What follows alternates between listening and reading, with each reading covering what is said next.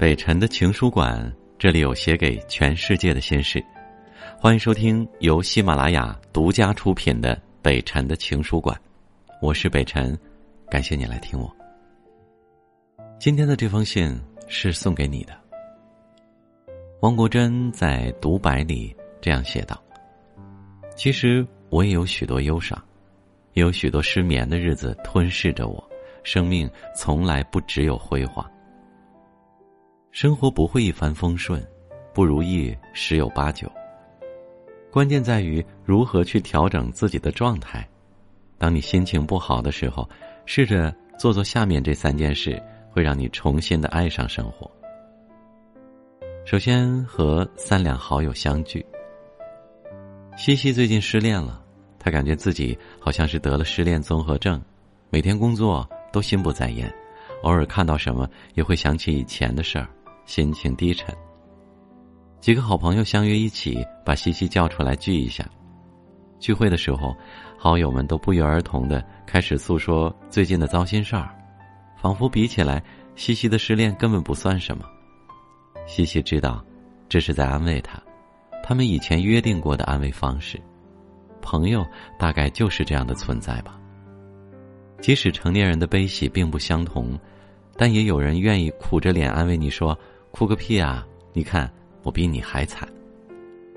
西西没忍住哭了，总是很在意自己形象的西西也不顾形象了。他觉得有了朋友的陪伴，就像有了无穷的力量，即使有人嘲笑他，朋友们也会一起帮他瞪回去的。晚上，他们一起去超市买了食材，做了一桌子热气腾腾的饭菜，几个人一起无话不谈，好不快活。培根说：“友谊使欢乐倍增，悲痛锐减。和朋友在一起，时间像缩了水一样，有说不完的话，分享不完的快乐，再悲伤的事都不过如此。朋友就像世界上的另一个自己，与我们分享着共同的快乐与痛苦。不开心的时候，就约上三两好友相聚，你会感觉到世界有爱的一面。”第二就是去旅行，重新出发。桃子是个自由旅行家，喜欢用视频把旅途中发生的事情记录下来，发布在平台上，因此收获了很多粉丝。刚开始粉丝很少的时候，有个人一直给桃子留言，一来二去的熟了之后，桃子发现两个人很聊得来。他对摄影的手法什么都很了解。有时候还会和桃子一起分享很详细的旅游攻略。有一次两人聊天的时候，他和桃子讲了自己的故事。上大学的时候，他就很喜欢去旅行，专门用课余时间学习了摄影。毕业的时候，他听从父母安排进到了学校工作，生活平平淡淡的过着，日子一天天的向前走着。有一次因为鸡毛蒜皮的小事儿。和同事们闹得不愉快以后，他感觉自己的生活过得越来越糟，心情也越来越低沉。趁着学校放假，他决定出去看看。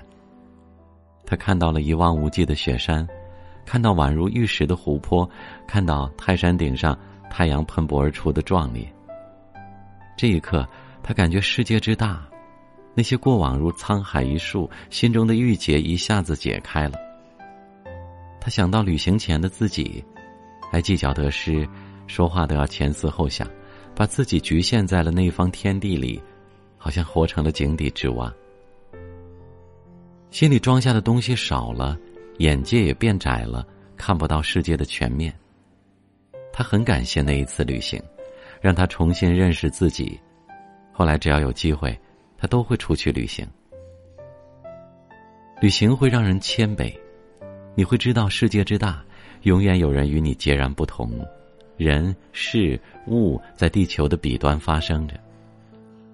见的世面广大，也就不会把自己局限在小格局里，不再愤世嫉俗，与人为敌。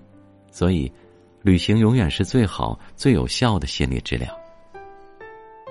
旅行可以让我们更好的认识世界，理解他人，不再局限于小小的生活中的抑郁。心情不好的时候，就去旅行出发吧，它可以给你看到自然温暖的一面。最后就是换个角度来看问题。《羊皮卷》一书中曾经讲过这样一个故事：塞尔玛跟随丈夫到陆军基地驻扎，丈夫接到了命令到沙漠演习，塞尔玛只好一人留在陆军的小铁皮房里。语言不通，天气炎热，塞尔玛感到很难过，她萌生了回家的念头。塞尔玛给父亲写了一封信，父亲很快给他回了信。信里只写了一句话。两个人从牢里的铁窗望去，一个看到了泥土，一个看到了星星。看完信后，塞尔玛思考了很久，决定不再抱怨，而是开始去寻找这个地方的美好。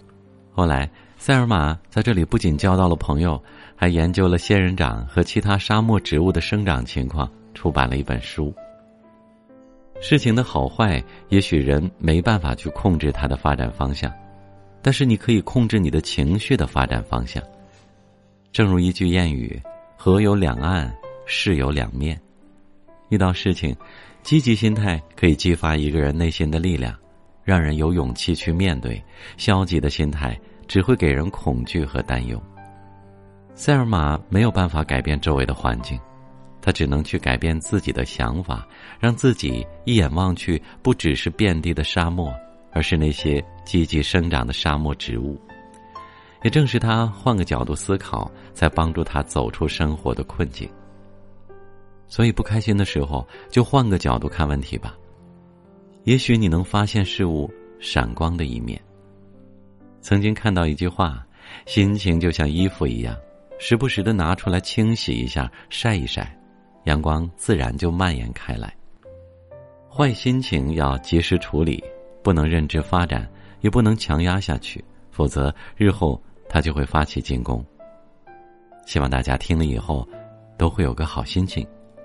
这就是今天给你的这封信，希望你带着积极的正面的暗示，有个好梦。